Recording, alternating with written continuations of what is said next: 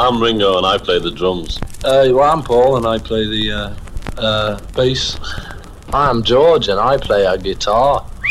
I'm John and I too play a guitar. Sometimes I play the fool.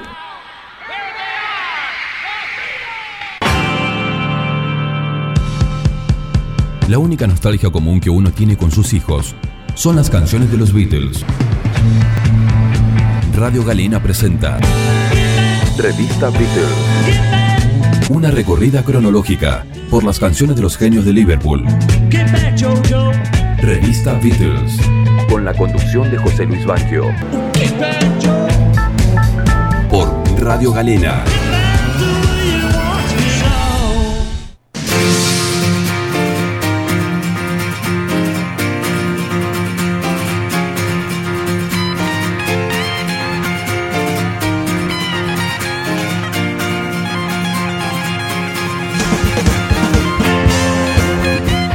Radio Galena presenta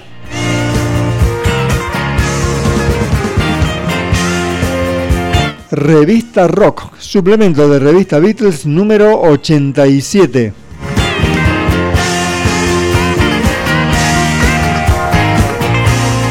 Hoy presentamos Cuadrofenia de Who, cuarta entrega.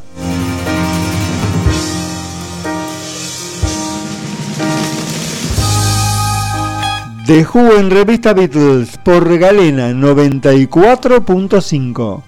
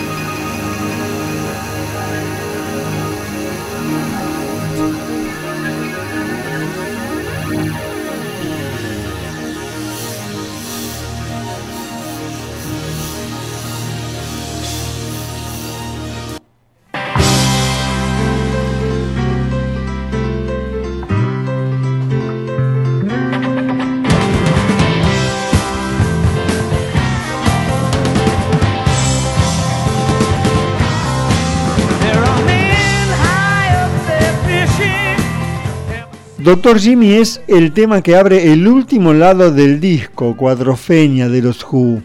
Ahí encontramos el tercer tema troncal, Is It Me, que se corresponde con la personalidad del gran John Entwistle.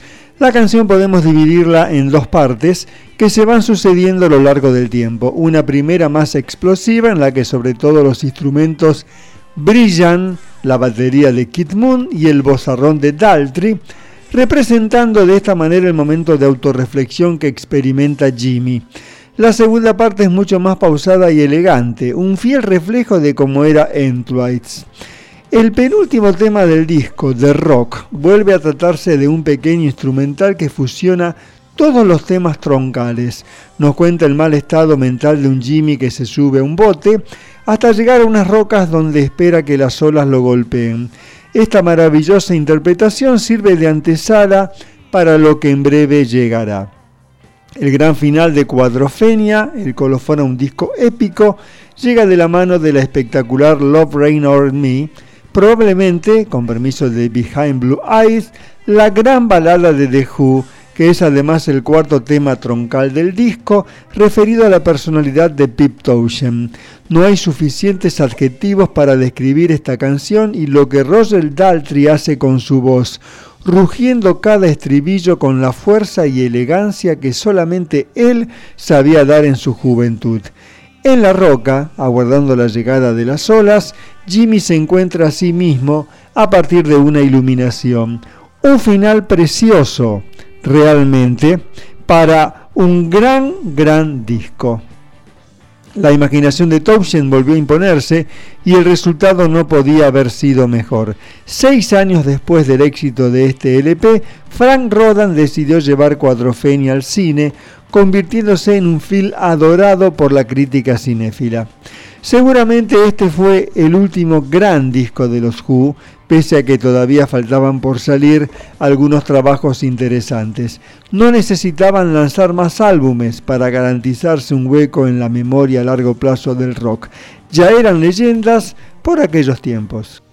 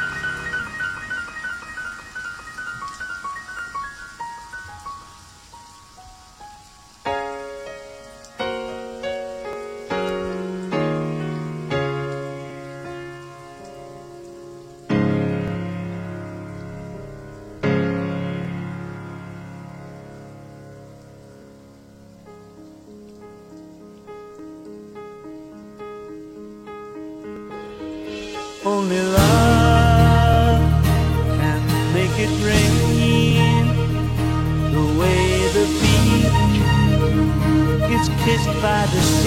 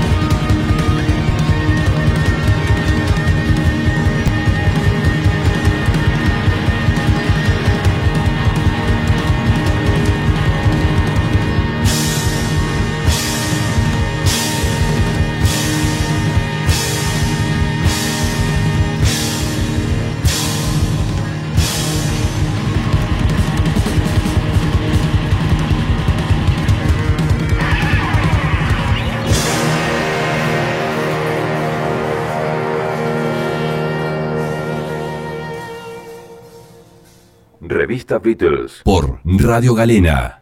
Muy buenas tardes a todas y todos, bienvenidos al programa número 452 de Revista Beatles por Galena 94.5, por internet www.radiogalena.com.ar o bajando la aplicación desde Google Play para tu celular. El gran final de un disco épico, Cuadrofenia de los Who, disco doble, 1973, cumpliendo sus 50 jóvenes años, y estuvimos hoy con el lado 2 del disco 2. Terminamos entonces este gran disco que lo tuvimos en cuatro partes, completito, porque era imposible descartar alguna canción realmente. Doctor Jimmy, como para comenzar, The Rock, La Roca, en segundo lugar y terminábamos con Love Reign Over Me, Amor Reina Sobre Mí, un lado 2 que tiene tres canciones solamente, eh, por supuesto hablamos del disco de vinilo, y el gran final entonces de Cuadrofenia que seis años después, en 1979, tendría su versión cinematográfica. Pip voz, guitarras, sintetizadores, piano, banjo, efectos de sonido y coros. Roger Daltrey, voz. Y para qué más, John Entwise, bajo, cuerno y coros, Kid Moon, batería, percusión y voz en Bellboy. Otros músicos, Chris Stanton en piano y John Curley que fue relator de noticias en el tema Cat Maher. Estamos hablando de Cuadrofenia, los Who y bueno, terminamos hoy su entrega, cuatro etapas para este gran disco, que algunos dicen que fue el último gran trabajo de los Who, probablemente sea así, pero bueno, teniendo en cuenta que Tommy estuvo antes, en 1969, luego Cuadrofenia, ¿para qué más realmente? Grande los Who. Bueno, saludamos al querido Adrián Mono Zimmerman, que está, por supuesto, como siempre, en el sonido, en la post edición con sola mesa de sonido. ¿Cómo andamos, querido mono? Gran comienzo, ¿eh? Realmente, bueno, un programa que hoy trataremos que sea especial nuevamente. Y creo que apunta para eso y creo que así será. Así que bueno, a continuación viene esta siguiente sección.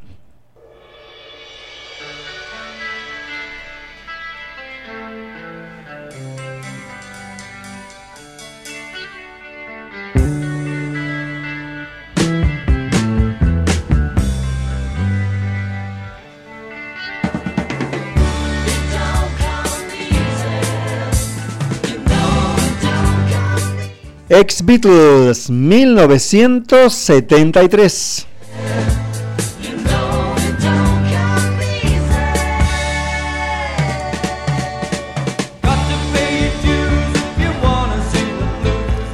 Photograph, Fotografía es una canción de Ringo Starr, publicada en su álbum de estudio Ringo de 1973, coescrita con George Harrison y publicada como primer simple del álbum, la canción obtuvo un notable éxito comercial al alcanzar el primer puesto en las listas de sencillos de Australia, Canadá y los Estados Unidos y recibir una certificación como disco de oro al vender más de un millón de copias.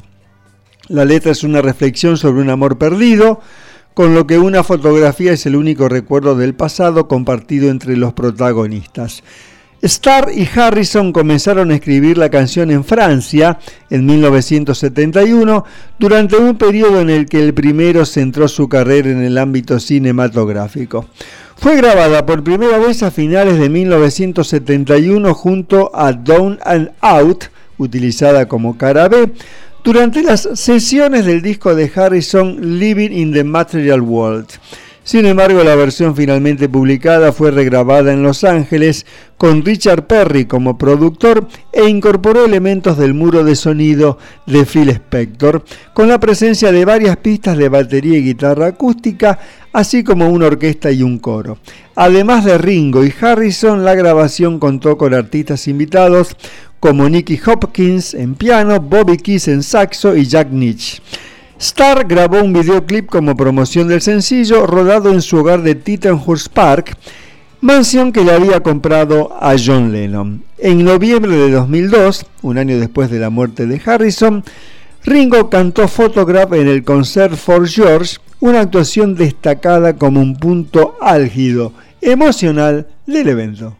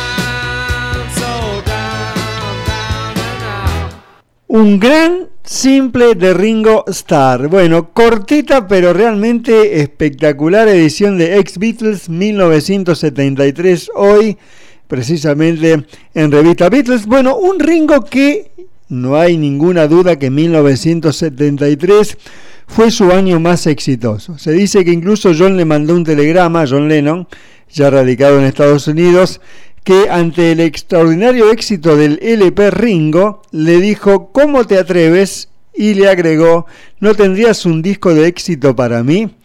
Lo cierto es que Ringo eh, fue eh, su éxito de 1973 estuvo a la par de los otros tres Beatles e incluso podemos decir que superó a John y a George. Con Paul estuvo ahí porque, bueno, Paul publicó eh, de, la, de, la, banda de sonido de James Bond, Vivir y Dejar Morir, y sobre fin de año apareció con Banda en Fuga, Band and the Run. Pero bueno, la cuestión es que Ringo se puede decir que les juntó la cabeza a los otros tres. Después obviamente no se pudo mantener, pero 1973 fue su gran año. Photograph, fotografía, lado A del simple, y el lado B, que también es una gran canción, el primero escrito por Harrison y Ringo, una dupla autoral que ya se había dado antes con Y Don't Come Easy, que escuchamos de Ráfaga al comienzo, no parece fácil. Bueno, y terminábamos con el lado B, Down and Out, abajo y afuera. El gran Ringo, el, el imperecedero Ringo, este, que bueno, hace poco cumplió sus 83 años y el gran 1973 para él. Bueno, atención, que de esta sección hoy tenemos partida doble.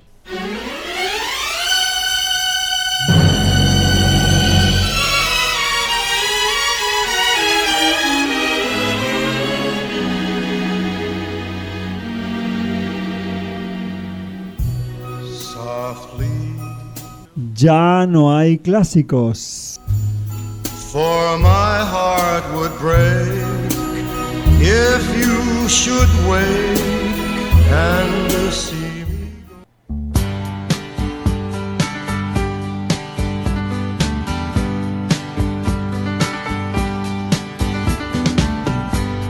Seems like yesterday.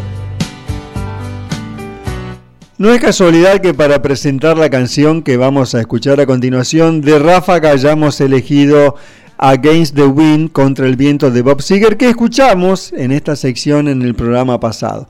Por lo menos yo siempre relacioné a las dos, ¿eh? las vi como una unidad. Nada que ver, es cierto, son dos intérpretes distintos, simplemente ambos norteamericanos, pero bueno, así lo vi yo allá por 1980. Hoy presentamos entonces a Kenny Rogers con The Gambler, el jugador. El autor del tema es Don Slits, que tenía unos 20 años cuando la compuso y grabó eh, la primera versión, la versión original de este tema, en 1978.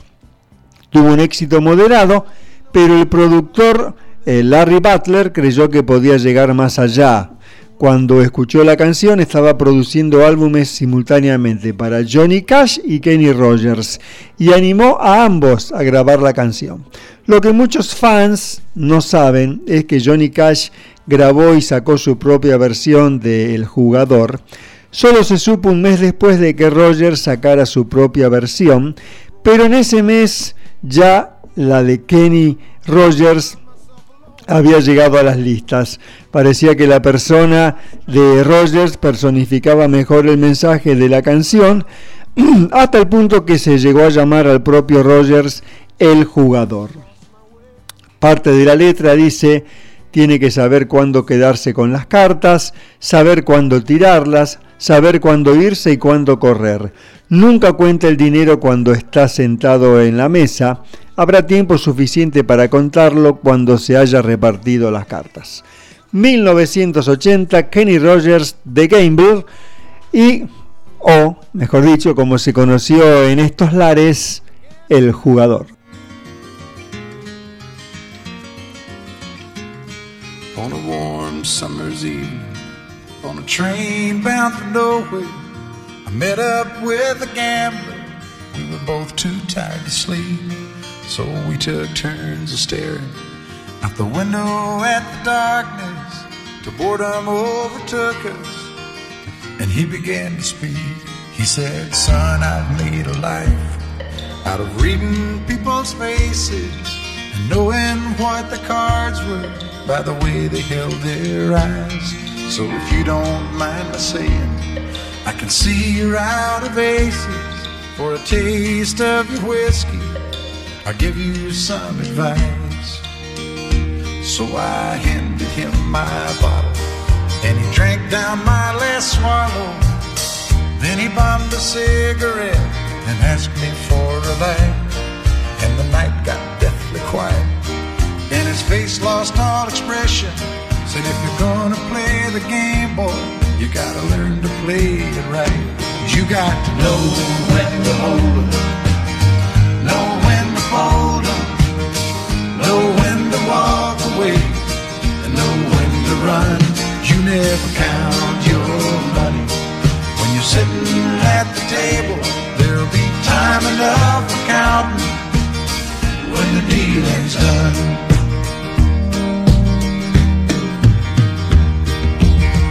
Every gambler knows that the secret to surviving is knowing what to throw away, Cause every hand's a winner and every hand's a loser. And the best that you can hope for is to die in your sleep. And when he finished speaking, he turned back toward the window, crushed out his cigarette, faded off to sleep. And somewhere in the darkness, the gambler he broke even. But in his final words, I found an ace that I could keep. You got to know when to hold 'em, know when to fold 'em, know when to walk away, and know when to run. You never count your money when you're sitting at the table. There'll be time enough to counting when the dealing's done. You got to know when to hold 'em, when to hold 'em, know when to fold 'em, know when to walk away, and know when to run. You never count your money when you're sitting at the table. There'll be time enough for counting when the dealing's done. You got know when to hold 'em, know when to fold fold 'em, know when to walk away, know when to run. You count your money when you're sitting at the table. There'll be time enough for counting when the dealing's done.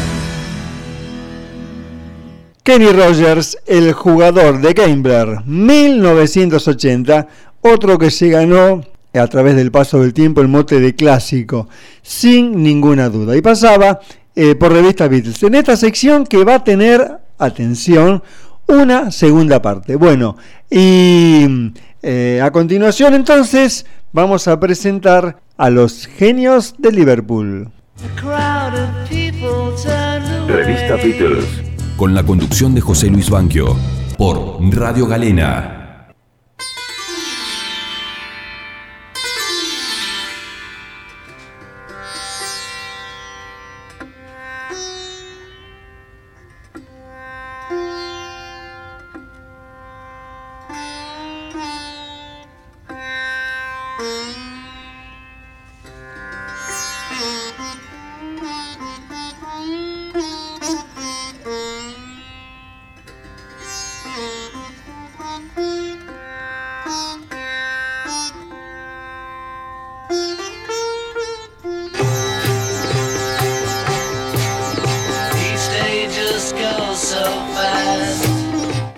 Bueno, la ráfaga nos da una pista de que hoy tenemos música con aires hindúes.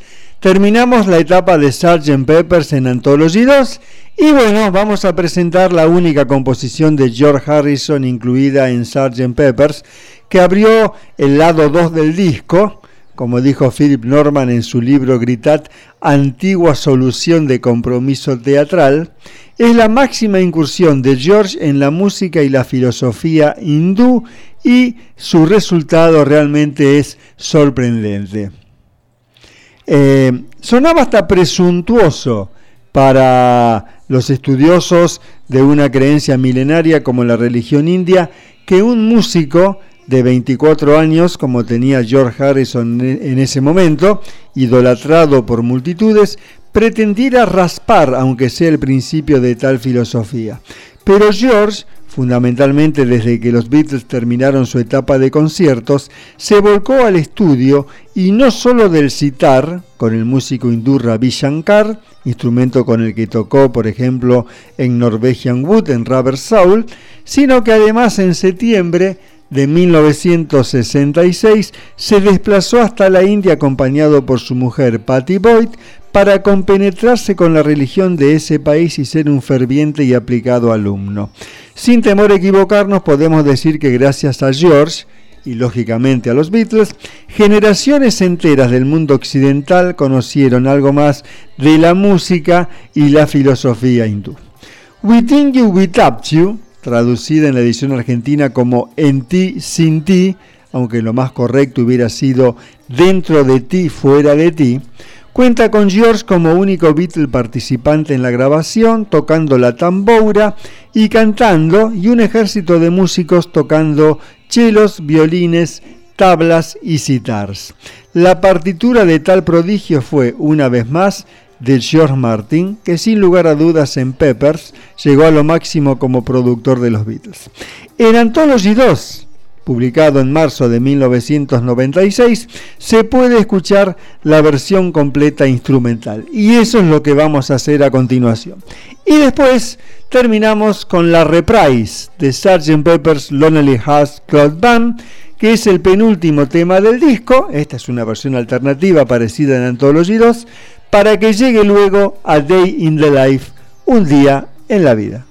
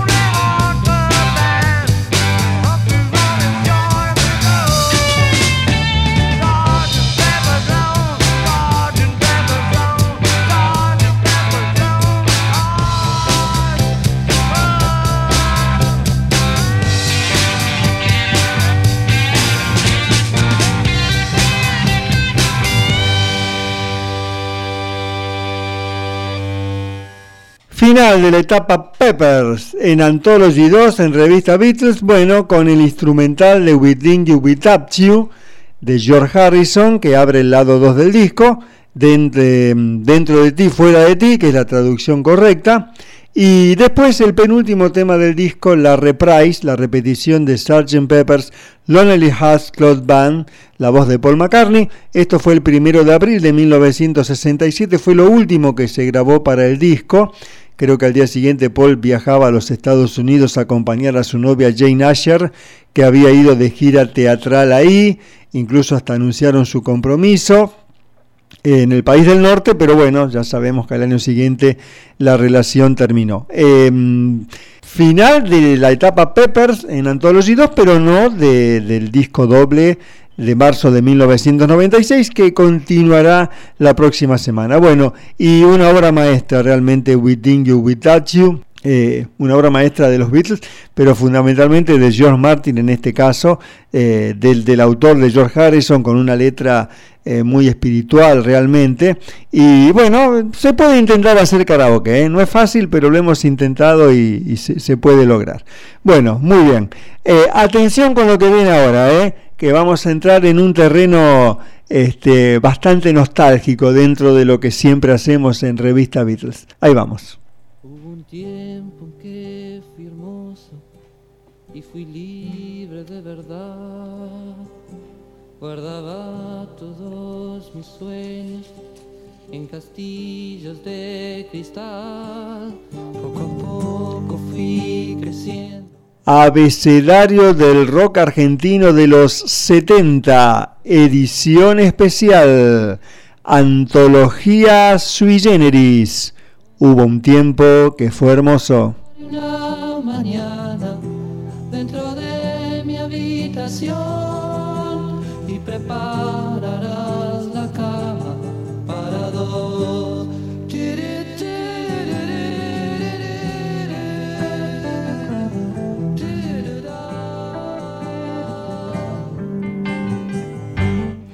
Sui Generis surgió como sexteto en 1968 como resultado de la fusión de dos grupos colegiales con base en el Instituto Social Militar Dr. Damaso Centeno.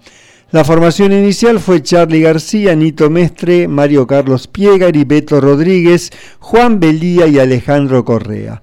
Sin embargo, tras sufrir varias deserciones en vísperas de una actuación importante en 1971, el grupo fue preservado por el dúo integrado por García Mestre, aun cuando nunca dejó de tener otros integrantes más o menos comprometidos.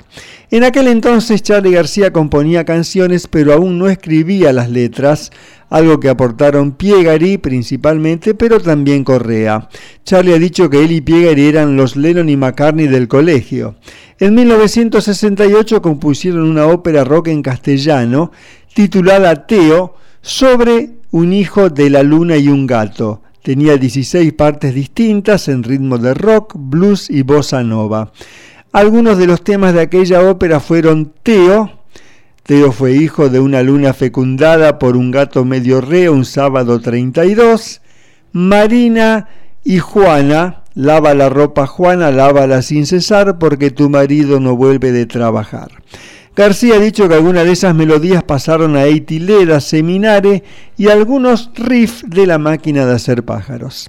De esa época existen cuatro grabaciones de sui generis registradas en dos discos simples de acetato minisurco realizadas en 1969. El primero de los discos contiene las canciones De las brumas regresaré, compuesto por Charlie y Alejandro Correa, y Escuchando al juglar en silencio de Correa. El segundo disco contiene dos temas pertenecientes a la ópera Teo, Marina y Grita, ambas registradas como pertenecientes a Charlie García y Mario Carlos Piegari.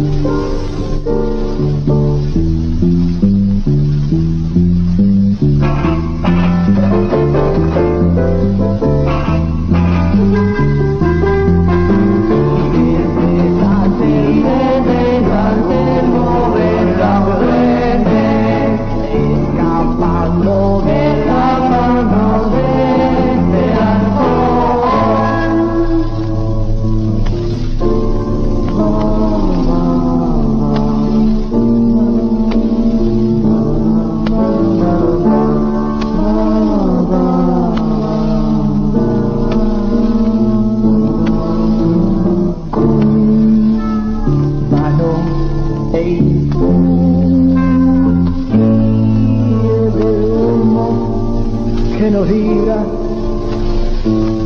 y de la gente que hoy lo invade.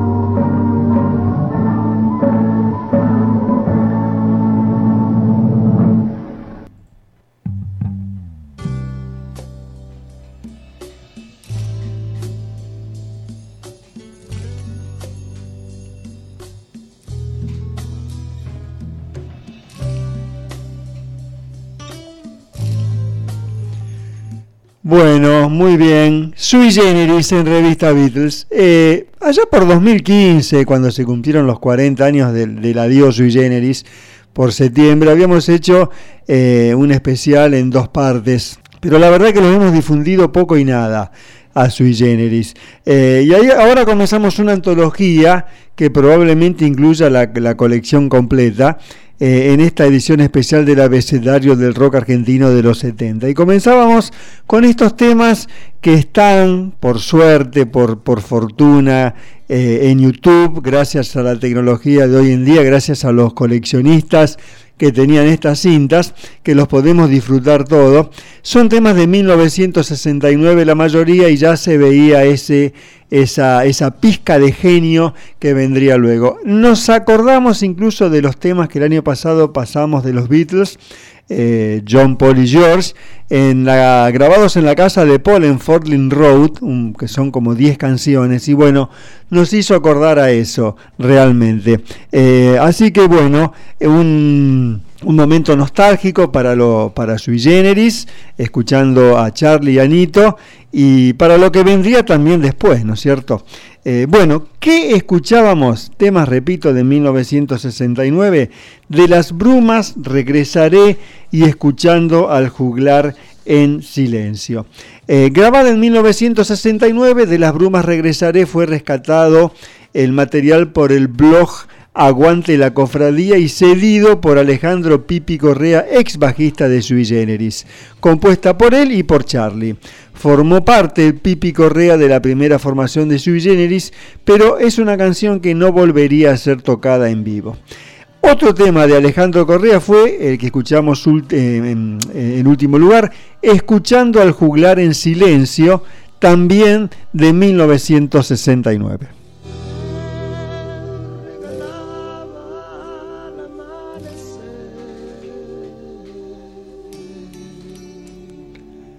y ya le vamos a explicar por qué estos temas de Por su como este Tu alma te mira hoy, están en las ráfagas.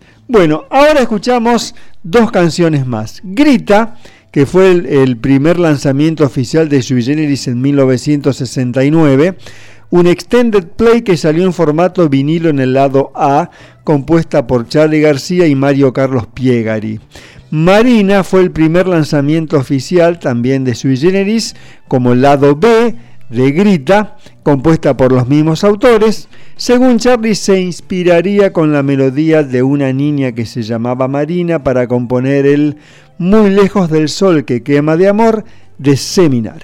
Y escuchamos esto que es realmente historia pura.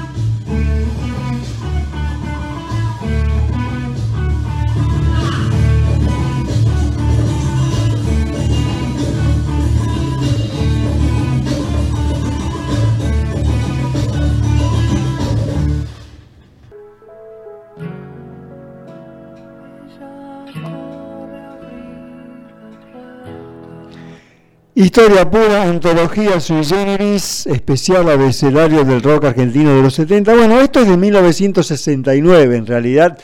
Eh, fíjense, estamos hablando cuando Charlie y Nito no tenían 20 años todavía, ¿no? Charlie tenía 18 o quizás no los había cumplido todavía. Bueno, y Nito, que es del 52, eh, 17. Eh, así que bueno, adolescencia pura realmente. Grita, que todo indica está cantada por el autor del tema, Alejandro Pipi Correa, eh, y Marina, cantada así por, por Nito a dúo con Charlie. Este, y realmente maravilloso. No, no esperen fidelidad.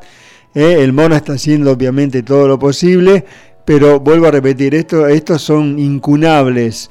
Es este, un- una parte de la historia que por supuesto no se volverá a repetir.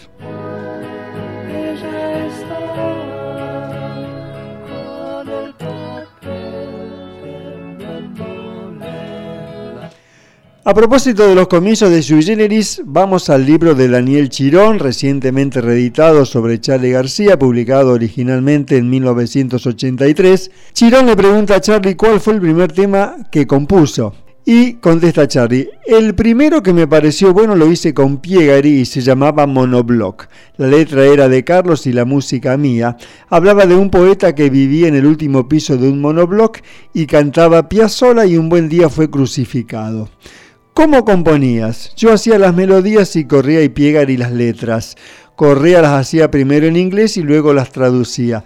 Pero ya en la época de Monoblock cantábamos en español. ¿Por qué no escribías letras? Me gustaba trabajar con alguien, decirle a un amigo, haceme la letra de un tema. Era como decir, vamos a formar un conjunto. Para esa época compusimos muchos temas de rock pesado con onda psicodélica.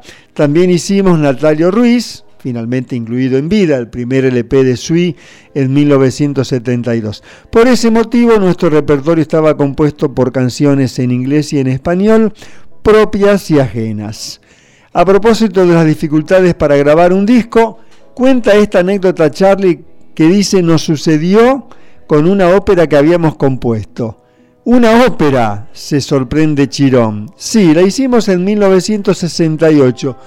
Escuchen bien, creo que antes de Tommy de los Who, se llamaba Teo y era la historia de un hombre que era hijo de la luna y de un gato, es lo que decíamos antes.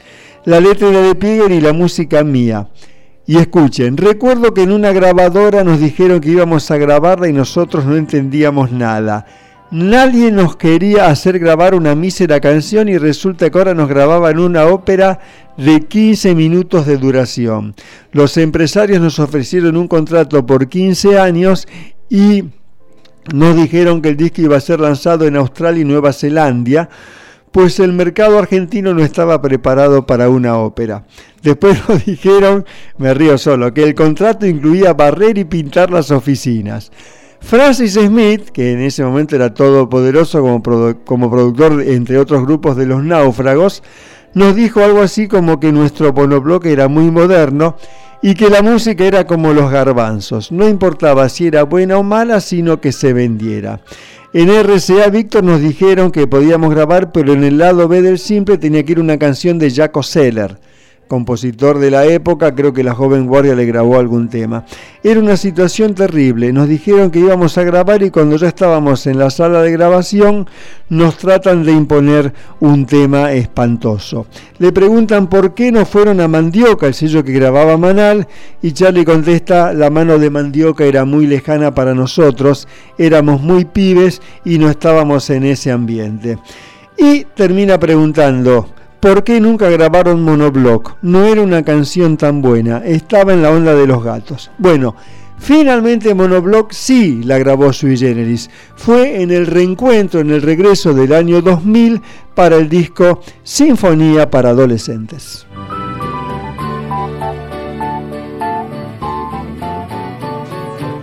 Bueno, escuchamos a Sui Generis en radio ahora y ¿por qué las ráfagas? Tu alma te mira hoy y antes de gira, que están en Por su Gieco. Porque originalmente, temas que están también en YouTube y que hoy no pasamos, se llamaban Interior y Tema para María, obviamente María Rosa Llorio, respectivamente, y las interpretaron en este programa que conducía Lito Nevia en 1973 y se llamaba Melopea título de un gran disco de Lito que se publicó al año siguiente. Sui Generis fueron al programa de Lito Nevia, Melopea, en abril de 1973, si no me equivoco fue el viernes 13, y cantaron esta canción que finalmente nunca se publicó, La bicicleta oxidada. Melopea con Sui Generis y ellos mismos les van a decir el tema nuevo que van a cantar. Bueno, este es otro de los temas que para mucha gente no es conocido, pero realmente también es bastante viejo porque lo hicimos hace bastante tiempo. Está hecho hace bastante tiempo, pero pocas veces lo tocamos en público. Se llama La bicicleta oxidada.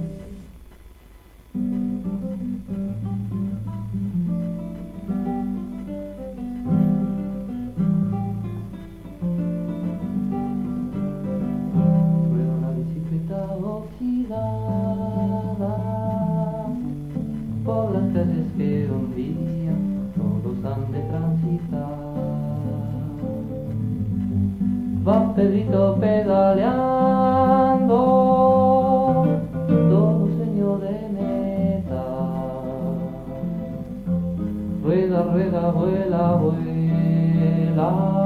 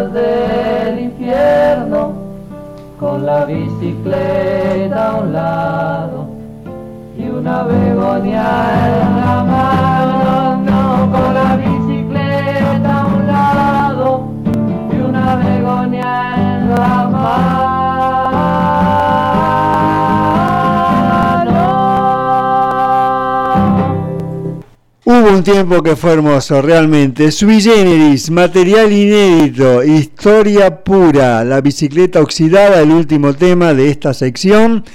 Eh, grabada en el programa Melopea, conducido por Lito Nevia, abril de 1973. Sui generis ya tenía vida en la calle, su primer LP, se aprestaba a grabar su segundo, Confesiones de Invierno, así que ya tenían un nombre y estuvieron en el programa de Lito, que al igual que ahora sigue haciendo radio. Bueno, muy bien, habrá más sui generis, esto es solo el comienzo, por supuesto. Y para los que crean que ya dimos todo en este programa, no, porque lo que viene ahora es algo también espectacular. Adelante, monito. Una recorrida cronológica por las canciones de los genios de Liverpool. Revista Beatles.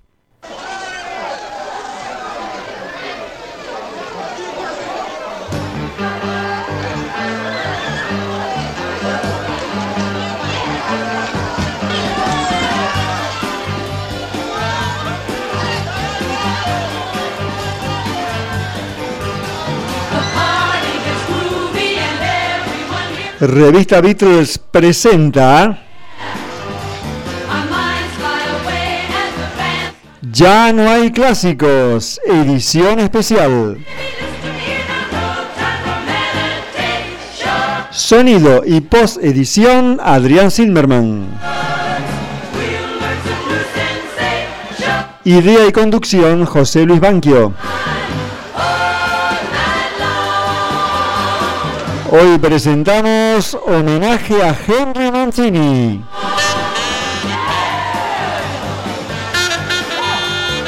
Henry Mancini en revista Beatles por Galena 94.5, Rafaela Santa Fe, República Argentina.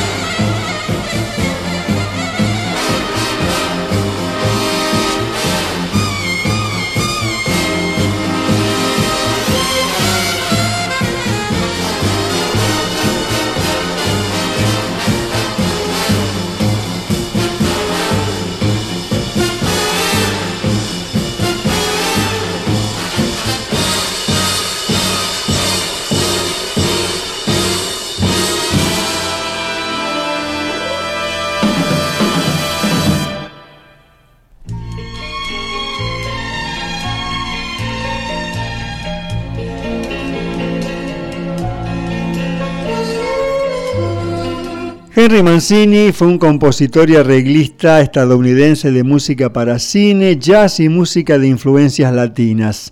Será recordado perdurablemente por la música que acompaña a La Pantera Rosa, por la que ganó un Grammy, y por su colaboración en las comedias de Blake Edwards, en la que destaca la canción Moon River de Desayuno con Diamantes. Además fue el creador de los temas de varias series de televisión, como los dibujos animados de la Pantera Rosa, Remington Steele con el futuro James Bond Pierce Brosnan y Peter Gunn, entre otras. Estuvo nominado al Oscar en 17 ocasiones, obteniéndolo en 4. También fue nominado para los más importantes premios, habiendo ganado 20 premios Grammy y un Globo de Oro. Nació en Cleveland, Ohio, el 16 de abril de 1924 pero pronto se trasladaron sus padres a Pensilvania y fue allí donde a los ocho años su padre lo introdujo en el estudio de la música y la flauta, instrumento al que era aficionado. Sirvió en las Fuerzas Aéreas y después en la Infantería en su juventud y tras su licenciamiento en 1945 se unió como pianista arreglista a la orquesta de Tex Benex. Allí conoció a su esposa Ginny O'Connor, que era cantante. Se casaron en Hollywood en 1947. Comenzó a trabajar en cine en 1952, en películas de serie B de los estudios Universal. Y eh, esta primera etapa de Mancini se caracteriza por un sonido sinfónico y atonal. En 1958 firma su primer trabajo en solitario, pues hasta ese momento había figurado como coautor, adaptador, orquestador e incluso sin siquiera ser acreditado. Este título fue la conocida obra maestra de Orson Welles, Set de Mal, Touch of Evil. Con esa obra Mancini comenzó a definir su personalidad musical, temas de inspiración jazzística interpretados por una pequeña orquesta. La música de Set de Mal atrajo la atención del director Blake Edwards, quien lo contrató para hacer la música de la serie de televisión que él escribía Peter Gunn, para la cual Mancini creó un tema que pasó a la antología de los grandes temas del cine y que ha sido usado en multitud de películas. Del álbum, editado por, por RCA Victor, se vendieron en poco tiempo más de un millón de copias y ganó dos premios Grammy en ese 1958. La relación entre Edwards y Mancini es una de las más largas y más exitosas dentro de la historia del cine, ya que se prolongó durante más de 30 años y 28 películas.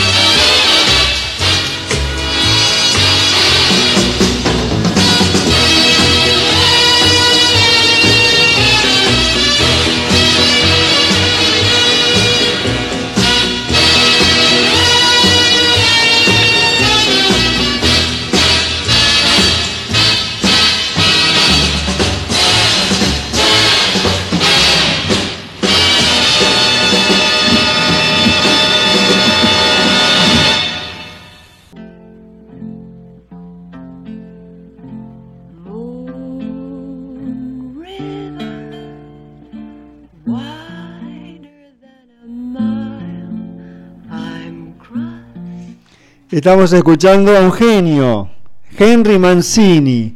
Nos acordamos de Bar Bacharach, de tantos otros que han pasado en revista Beatles que estamos homenajeando. Eh, alguien que pasó a la, a la inmortalidad simplemente, Henry Mancini. Falleció en 1994, pero eso realmente este, no ha impedido que su música se siga escuchando. Eh, sus grandes clásicos, por esto, por esto es, eh, es una edición especial, ya no hay clásicos, la segunda parte, eh, edición extra large, Henry Mancini y bueno, lo que escuchábamos hasta el momento, Peter Gunn, eh, serie policial exitosa que se emitió entre 1958 y 1961, dirigida por Blake Edwards. Eh, y el propio Edward dirigió la versión fílmica en 1967. Bueno, después un tema que no necesita demasiada presentación, pero que algo le vamos a contar, que es el de la Pantera Rosa. Eh, para terminar con el tema principal de Inspector. El Inspector Clouseau, Jack Clouseau, eh, inspector jefe, personaje de detective de la serie de películas de la Pantera Rosa de Blake Edwards, en la mayoría interpretada por Peter Sellers, que también fue adaptado para dibujos animados. Sellers intervino en seis películas personificando al famoso y torpe inspector.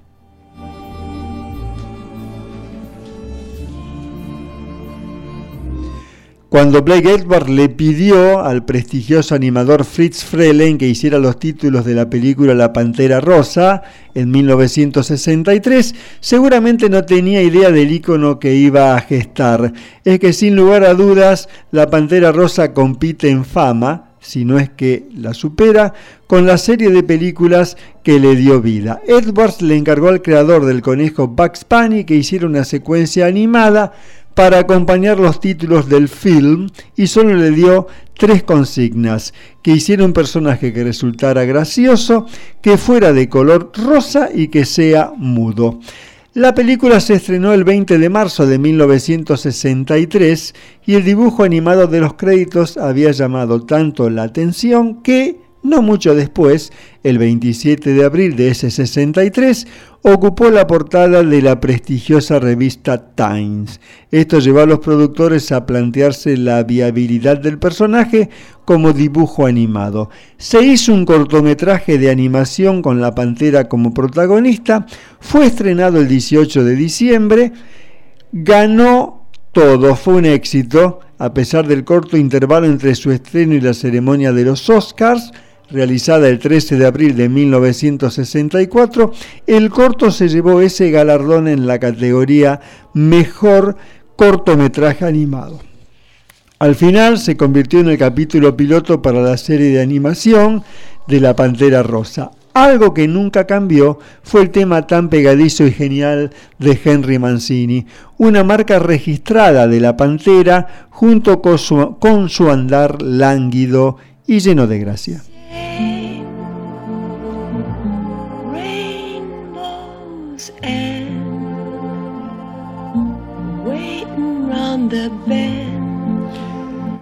Con la voz de la maravillosa Audrey Hepburn, este tema pertenece a la película Desayuno en Tiffany's, Desayuno con Diamantes de 1961, y la música por supuesto que es de Henry Mancini, la letra de la versión cantada de Johnny Mercer. Resultó ganadora del Oscar a la mejor canción original de aquel año. Y vamos a escuchar a continuación la versión instrumental a cargo de Henry. Y después eh, escucharemos eh, un tema que es de la película Hatari de 1962. Eh, que fue dirigida por Howard Hawks y protagonizada por John Wayne y la diosa Elsa Martinelli. El título significa peligro en el idioma swahili. Presenta un grupo de cazadores que captura animales salvajes para posteriormente ser vendidos a zoológicos, mostrando un retrato interesante pero anticuado de África, dominada todavía por los no africanos. El tema de la película Hatari, compuesto por Henry Mancini, se llama Baby Elephant Walk y mm, significa el paseo del elefante bebé. Y realmente es una música que hace imaginar que el elefante está paseando. Ahí vamos.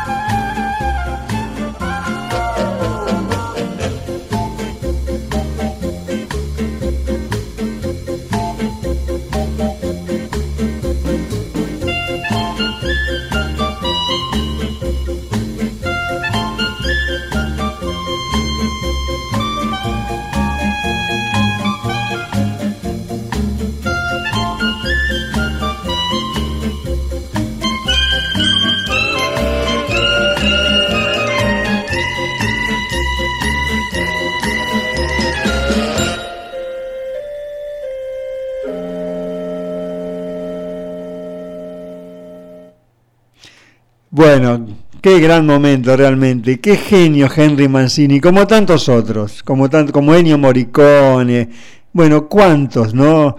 Eh, y en este caso, bueno, con la versión instrumental de Moon River, Río de la Luna, eh, de la película Desayuno con Diamantes de 1961, interpretada por George Pepper y mm, Audrey Hepburn, por supuesto. Y después de la película Hatari 1962, Baby Elephant Walk, el paseo del elefante bebé. ¿Para cuántas otras series y programas de televisión y jingles publicitarios, etcétera, se ha usado fundamentalmente esta última canción, ¿no? La de la película Hatari. Bueno, presentamos ahora el último tema de este especial de con Henry Mancini y lo, tuvimos como ráfaga para la presentación. Ahora escuchamos la versión instrumental de The Party, la fiesta inolvidable. 1968, dirigida y producida por Blake Edwards, eh, con bueno, el protagonismo total de Peter Sellers, una película de culto del cine de humor y aparece también ahí eh, interpretando eh, gente otras canciones, ahora no me acuerdo de la actriz, pero ya me voy a acordar, pero bueno, la versión instrumental de The Party, la fiesta inolvidable, por Blake Edwards. Ahí vamos.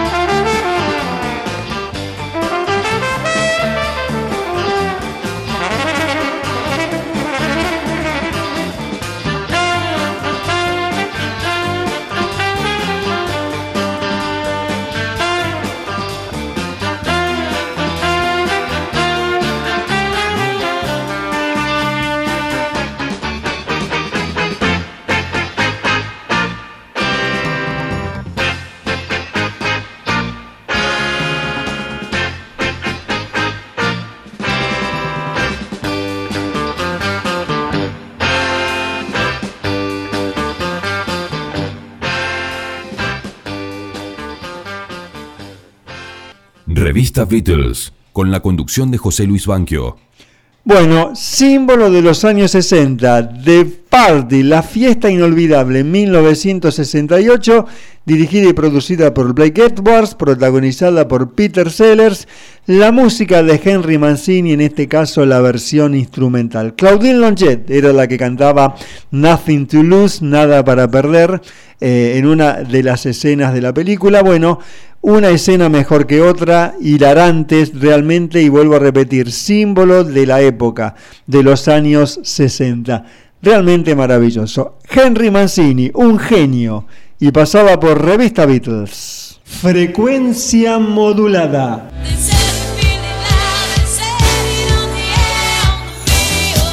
La radio suena en algún lugar.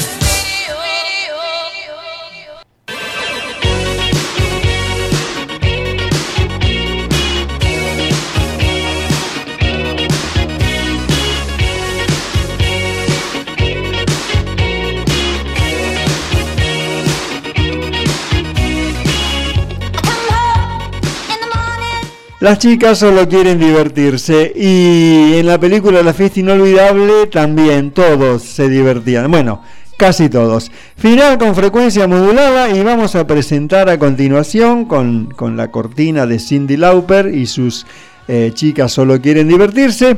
Al Never Be María Magdalena por Sandra Ann Lauer, Sandra simplemente, primer simple extraído de su álbum debut cantante alemana nacionalizada francesa, nacida el 18 de mayo de 1962. Publicado en marzo de 1985, fue su primer sencillo en venderse internacionalmente. Se convirtió en un gran éxito en Europa, donde en varios países fue número uno. En total, 21 países en diferentes eh, lugares fue número uno eh, este tema con el que vamos a terminar el programa de hoy.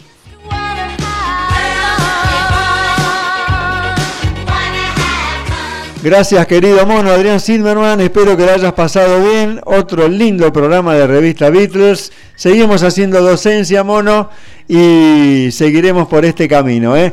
Así que bueno, ya viene The Basement Tapes, un disco completo sin cortes. Gracias por habernos acompañado y será si todo va bien, como siempre decimos, hasta la próxima semana con Revista Beatles. Sandra, María Magdalena, 1985 para terminar el programa de hoy. Chao.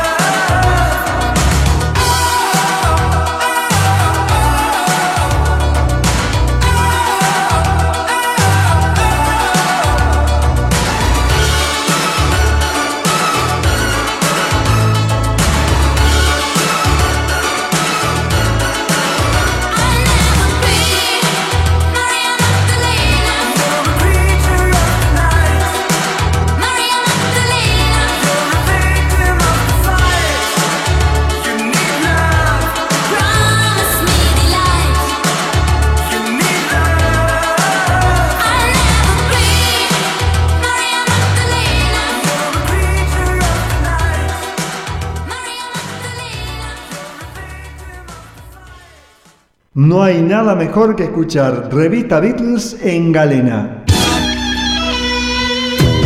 Pero si te lo perdiste o lo querés volver a escuchar, tenés opciones. El podcast de FM Galena en Spotify.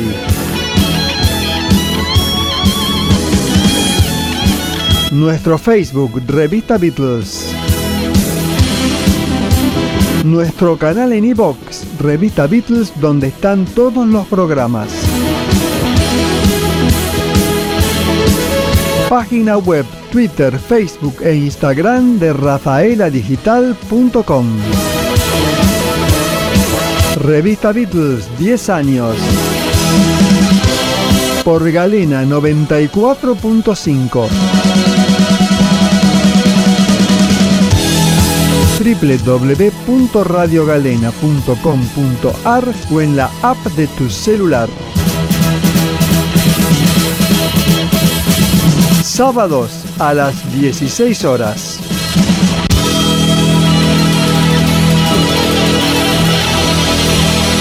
Revista Beatles, con la conducción de José Luis Banquio.